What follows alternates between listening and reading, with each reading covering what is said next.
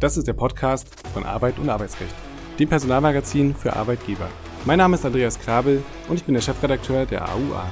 In der Reihe Kurz gefragt sprechen wir regelmäßig mit Dr. Jan Tibor Lellay. Er ist Fachanwalt für Arbeitsrecht und Partner bei Buse in Frankfurt.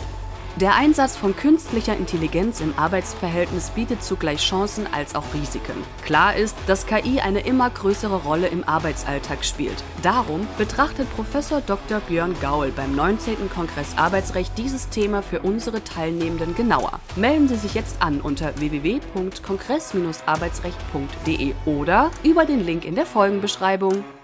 Herzlich willkommen zu einer neuen Folge Kurz gefragt. Wir wollen heute sprechen über die außerordentliche Kündigung nach Spesenbetrug. Verletzt der Arbeitnehmer seine vertraglichen Pflichten, setzt dies ja zunächst ganz grundsätzlich die Abmahnung vor einer ordentlichen oder außerordentlichen Kündigung voraus. Dass das Ganze nicht ganz so einfach ist und warum in diesem Satz ganz bewusst das Wort grundsätzlich eingebaut ist. Darüber wollen wir in dieser Folge anhand eines Urteils des LAG Mecklenburg-Vorpommern einmal sprechen. Dort haben wir es zu tun mit dem Nachschieben von Kündigungsgründen, was quasi doch mal so ein Add-on ist bei diesem Fall, was die ganze Sache vielleicht noch ein bisschen komplizierter macht. Lieber Dr. Lellay, welcher Sachverhalt lag denn dem Urteil vom 10.01.2023, ich würde mal sagen, bis zum Gerichtsverfahren zugrunde? Ich denke, wir können ja sagen, dass der Spesenbetrug ein Klassiker ist aus dem Kündigungsschutzrecht und was mir zu dem Fall, als ich den gelesen habe, sofort eingefallen ist, das ist dieser Dreiklang, den ich mal gelernt habe als ganz junger Anwalt zu diesen Kündigungsfällen.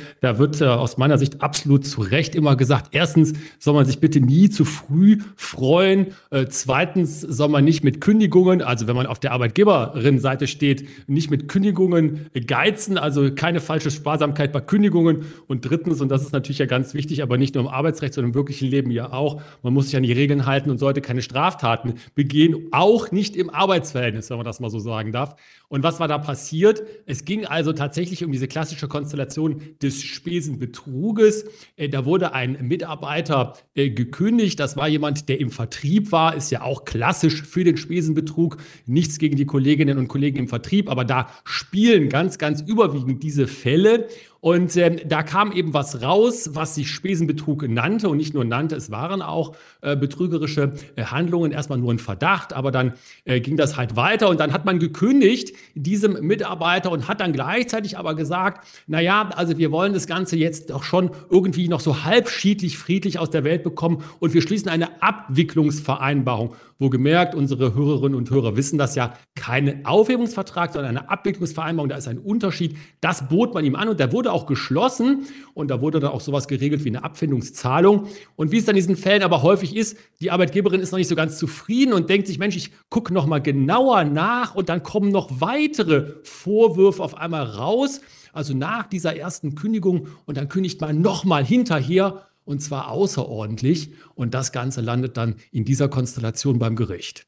Ja, und äh, zumindest zum ersten Teil, Gelegenheit macht Diebe, soweit so relativ unspektakulär. Aber Sie haben es schon angedeutet, was ist jetzt Spannendes passiert? Was ist genau während des Prozesses passiert und warum kann das wiederum problematisch sein? Ja, es ist eben dann äh, passiert, dass ja diese ne, nächste Kündigung, die wurde ja auch dann selbstverständlich äh, angegriffen äh, beim Arbeitsgericht. Ist ja auch klar in diesen Konstellationen, auch wenn häufig hintereinander gekündigt wird, kommt es doch ganz, ganz selten in der Praxis nur vor, dass da nicht auch alle Kündigungen angegriffen werden. Da gibt es ja auch entsprechende prozessuale Tricks in Anführungszeichen beziehungsweise Herangehensweise, um das zu verhindern, dass da eine Kündigung sozusagen durchgeht, einfach so. Und äh, da ist dann eben jetzt die Schwierigkeit äh, gewesen, konnte man denn überhaupt noch einfach so in Anführungszeichen dahinterher kündigen? Da kommt dann so etwas immer ins Spiel. Da werden wir auch gleich noch ein bisschen drüber sprechen, wie die zwei Wochen Frist des Paragraphen 626 BGB Absatz 2 steht das ja drin. Man wollte ja hier mit der zweiten Kündigung außerordentlich fristlos äh, kündigen und konnte man da auch entsprechend diese Dinge in Anführungszeichen noch in den Prozess ein bringen. Also ein Sachverhalt, der sich über eine gewisse Zeit hinstreckt, mehrere Kündigungsgründe oder Kündigungssachverhalte hintereinander auftauchen und dann eben die Schwierigkeit, wie genau darf ich das als Arbeitgeberin im Prozess, in den Prozess reinbringen und wie genau darf ich damit noch meine Kündigungen weiter begründen. Genau, und bevor wir das weiter vertiefen, die kurze Frage, wie haben das Arbeitsgericht Schwerin in der Vorinstanz und das LAG Mecklenburg-Vorpommern letztlich entschieden? Unterschiedlich haben die entschieden. Äh, in Schwerin beim Arbeitsgericht äh, gab man den Kündigungsschutzanträgen noch statt. Bei den Zahlungsansprüchen, da wurde natürlich dann auch um Zahlungen gestritten. Da gab es dann ein bisschen etwas ähm, anderes. Ähm, aber das äh, Landesarbeitsgericht, und darauf kommt es ja jetzt im Ergebnis auch höchstwahrscheinlich an, das hat das nochmal wesentlich anders gesehen. Es hat nämlich gesagt, die erste Kündigung, diese ordentliche Kündigung, die werden wir nicht bestätigen, aber die zweite, die außerordentliche äh, Kündigung, die sollte dann also in Anführungszeichen da reingreifen. Und äh, man hat dann also letztendlich die Schwierigkeit gehabt, das voneinander abzugrenzen. Und hier kommt dann wieder die Schwierigkeit der, des Nachschiebens der Kündigungsgründe. Ja, und genau dieses Nachschieben von Kündigungsgründen ist ja eins der, der Haupt- oder Kernprobleme hier. Welche Voraussetzungen müssen denn einmal ganz grundsätzlich vorliegen, wenn das geschehen soll? Was kann hier eigentlich vorgetragen werden? Die Ausgangslage ist eben äh, bei der außerordentlichen Kündigung ja immer, äh, da spielt es ja vor allen Dingen eine Rolle. Da sagt das Bundesarbeitsgericht, äh, ich gucke in den Paragraphen 626 Absatz 2 BGB rein und findet da eben die zwei Wochen Frist. Und ähm, hier kann man also erstmal natürlich dann davon ausgehen, dass man sagt, gut, also diese Dinge musst du, diese Frist musst du berücksichtigen. Allerdings sagt das Bundesarbeitsgericht dann eben auch, du kannst Arbeitgeberin immer Kündigungsgründe nachschieben, auch bei der außerordentlichen Kündigung. Darauf kommt es ja eben an, wenn die dir zum, bei dem Zeitpunkt des Ausspruches deiner außerordentlichen Kündigung noch nicht bekannt waren. Also wenn sie schon vorlagen, aber noch nicht bekannt waren. Und das sind dann ja häufig diese Fälle, wo weiter nachgeforscht wird, hier ja auch. Nicht? Da wird also einmal gekündigt und dann kommen im Nachhinein weitere Tatsachen raus. Und da sagt das BAG dann eben, hier äh, kannst du die nachschieben, diese Gründe. Aber die sind eben in dem Sinne in Anführungszeichen erst dann abgeschnitten und die sind erst dann abgeschnitten, wenn sie dir bekannt waren. Also darauf kommt es letztendlich immer an, wie hat die Arbeitgeberin Kenntnis genommen. Ja, da gibt es ja dann letztlich natürlich immer Streit drum. Das führt mich zumindest zu der ganz grundsätzlichen Frage wieder zurück, wie ist denn erstmal die Darlegungs- und Beweislast insgesamt verteilt? Und dann vielleicht nochmal mit dem Schlenker, dass wir zu diesem Sonderproblem kommen, äh, mit dem Nachschieben der Kündigungsgründe. Wie sieht es da aus? Also wer muss da letztlich in dem Fall darlegen und beweisen, dass diese Gründe vielleicht noch nicht bekannt waren. Ja, es ist äh, relativ äh, einfach, muss man sagen. Man kann also reingucken erstmal äh, ins Kündigungsschutzgesetz und da findet sich in den Paragraphen 1 äh, Absatz 2 Satz 4 die Beweislastverteilung. Äh, da muss die Arbeitgeberin immer die Kündigungsgründe darlegen und auch im Streitfall, und die sind ja dann auch häufig streitig, äh, beweisen. das ist auch meiner Meinung nach mit den allgemeinen zivilrechtlichen Grundsätzen vereinbar, weil nach den allgemeinen zivilrechtlichen bzw. zivilprozessualen Grundsätzen wird ja immer gedacht, gedacht, wird ja immer gesagt, derjenige, der sich auf das beruft, der muss das dann auch darlegen und beweisen. Und hier beruft sich ja die Arbeitgeberin in diesen Fällen immer auf die Kündigung, muss die deswegen dem Grunde dann nach darlegen und äh, beweisen. Und das Ganze gilt dann natürlich auch noch verschärft, wenn wir in den Paragraphen 626 BGB reingucken. Also der 1 Kündigungsschutzgesetz, der gilt ja erstmal nur in Anführungszeichen für die außer, für die ordentliche Kündigung, aber eben auch bei der außerordentlichen, der fristlosen Kündigung nach Paragraph 626 BGB, da gilt es gleich gleich. Also da muss sich die Arbeitgeberin eben auch gefallen lassen, dass das Gericht ihr sagt, du musst die Kündigungsgründe äh, beweisen und du musst sogar unaufgefordert dazu vortragen, dass du diese zwei Wochenfrist des Absatz 2 626 BGB, dass du die eingehalten hast. Das ist also hier die volle Darlegungs- und Beweislast auf Seiten der Arbeitgeberin. Und deswegen gibt es ja an diesen Prozessen auch häufig diese großen Schwierigkeiten. Ja, dann kehren wir nochmal zum Anfang zurück. Ähm, da habe ich ja davon gesprochen, dass es eine Art Automatismus gibt, zumindest in den Köpfen. Ermahnung, Abmahnung, Kündigung. Ist dem tatsächlich so? Welche Reihenfolge muss der Arbeitgeber einhalten, wenn Fehlverhalten in der hier besprochenen Größenordnung, würde ich jetzt mal sagen, damit wir das ein bisschen eingrenzen können, wenn das vorliegt? Ja, ich denke, ähm, richtig, Herr Grabe, was Sie sagen, es ist in vielen Köpfen drin, dieser Automatismus, zumindest wie so eine Skalierung, die Ermahnung, die Abmahnung und äh, die Kündigung. Aber ich denke, die Schwierigkeit in der Praxis ist ja gerade in diesen Fällen die, äh, dass es das hier ja gerade eben nicht äh, gibt.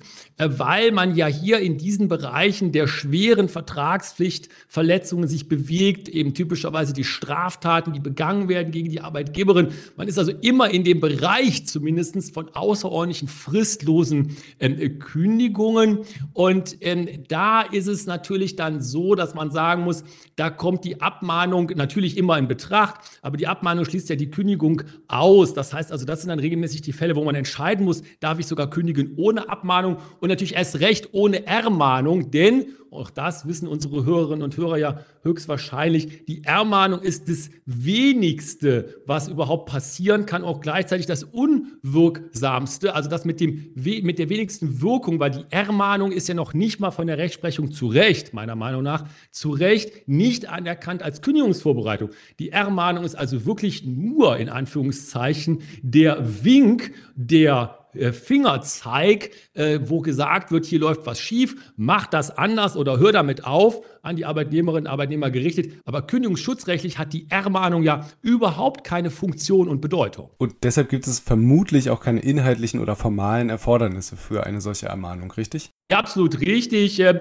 letztendlich natürlich aus der Logik, nicht? Man muss ja irgendwie, aber das ist dann eher eine Frage der Kommunikationspsychologie, würde ich fast sagen. Man muss natürlich irgendwie schon die Botschaft rüberbringen, dass was schief läuft, nicht? Also, wenn das Ganze nur in so einem allgemeinen äh, Feedback-Gespräch rübergebracht wird und dann kann ja auch zu Recht der Mitarbeiter, die Mitarbeiterin sagen, naja gut, also das Gespräch, das habe ich noch nicht mal als Ermahnung empfunden, weil es wurde ja gar keine Kritik geübt. Also in irgendeiner Weise muss schon Kritik geübt werden, es muss auf ein Fehlverhalten natürlich hingewiesen werden, weil man sonst ja denklogisch überhaupt schon keine Ermahnung hat. Aber völlig richtig, sonst gibt es keine inhaltlichen Vorgaben. Dann lassen Sie uns die überspringen und direkt mal zur Abmahnung gehen. Ist diese irgendwo geregelt, beziehungsweise welche formalen Anfordernisse stellt die Rechtsprechung hier? Ja, interessanterweise ist es ja äh, mittlerweile das ist ja überhaupt gar nicht mehr jetzt äh, kürzlich, das kann man gar nicht sagen, aber gibt es eben eine gesetzliche Regelung im Zivilrecht in den Paragraphen 314 BGB, da ist also einige Male von der Abmahnung die Rede, also wann die zum Beispiel erforderlich ist, äh, in welchen Vertragsverletzungskonstellationen die eine Rolle spielt. Was das Gesetz nicht sagt, ist die, ähm, der Inhalt der Abmahnung, aber das ist eben durch jahrzehntelange Rechtsprechung ähm, vorgegeben. Und ich finde, als Merksatz kann man sich da immer ganz gut einprägen und kann sagen, die Abmahnung, das ist wirklich die gelbe Karte des Arbeitsverhältnisses. Und daraus ergibt sich das eben, man muss eben klar sagen und deutlich machen, was ist denn hier der Vertragsverstoß? Das muss klar, möglich auch mit Datum, Uhrzeit und so weiter reingeschrieben werden äh, oder auch mündlich mitgeteilt werden. Und dann muss klar gesagt werden, dass es hier ein vertragswidriges Verhalten ist. Und dann eben Stichwort gelbe Karte muss auch klar gesagt werden. Wenn das nochmal vorkommt, dann wird es nicht mehr die gelbe Karte sein, sondern die rote Karte. Und das ist eben die, die Kündigung im Arbeitsverhältnis. Diese drei Dinge, die müssen in die Abmahnung immer rein.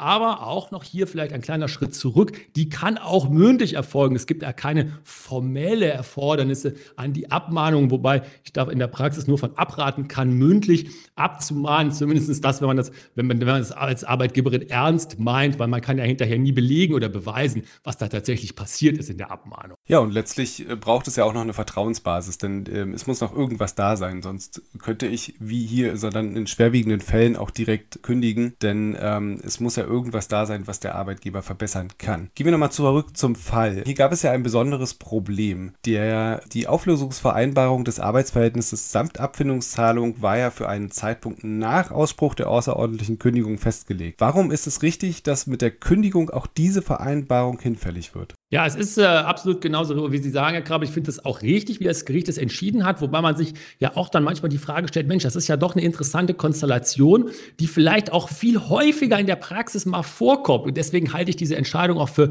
sehr, sehr lesenswert und auch sehr, sehr wert, dass wir sie hier im Podcast äh, behandeln. Denn das Landesarbeitsgericht sagt ja nicht mehr und nicht weniger und sagte, also weißt du was, äh, Kläger, äh, du musst dich eben hier darauf in Anführungszeichen äh, gefallen gefasst machen, dass deine Arbeitgeberin weiter, äh, böse gesprochen, wühlt, also weiter sucht nach Fehlverhalten und dann auch natürlich nochmal kündigen darf, wenn solches Fehlverhalten auftaucht. Und dann ist auch dein Abwicklungsvertrag in Anführungszeichen nur noch vielleicht das Papier wert, aber auf jeden Fall nicht mehr das Geld, was da in dem Abwicklungsvertrag als Abfindung geregelt wurde, wert. Denn, und das finde ich auch sehr nachvollziehbar, wie das Berufungsgericht das hier geschrieben hat, das ist ja nur dann der Fall, wenn das Arbeitsverhältnis zu diesem Zeitpunkt, Klammer auf, des Abwicklungsvertrages, des Enddatums noch besteht. Wenn das also vorher durch eine außerordentliche Kündigung beendet wird, dann ist der Abwicklungsvertrag also auch äh, etwas flapsig gesprochen Schall und Rauch und deswegen gibt es dann auch keine Abfindungszahlungen mehr. Ja, und zum Abschluss noch einmal eine äh, Frage auch zum Ausgangsfall. Wie geht es dort weiter? Es wurde ja die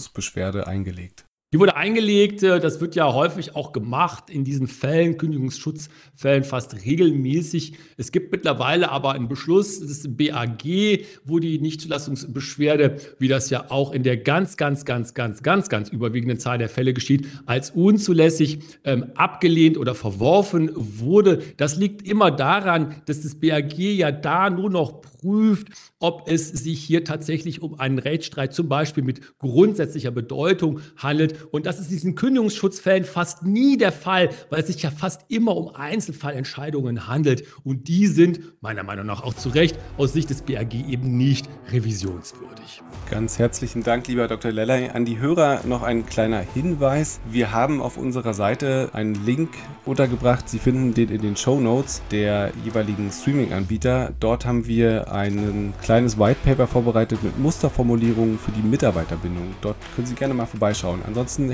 ganz herzlichen Dank für die Aufmerksamkeit und ganz herzlichen Dank an Sie, lieber Dr. Lelay. Bis zum nächsten Mal. Tschüss, bis dahin. Dankeschön, tschüss. People change things.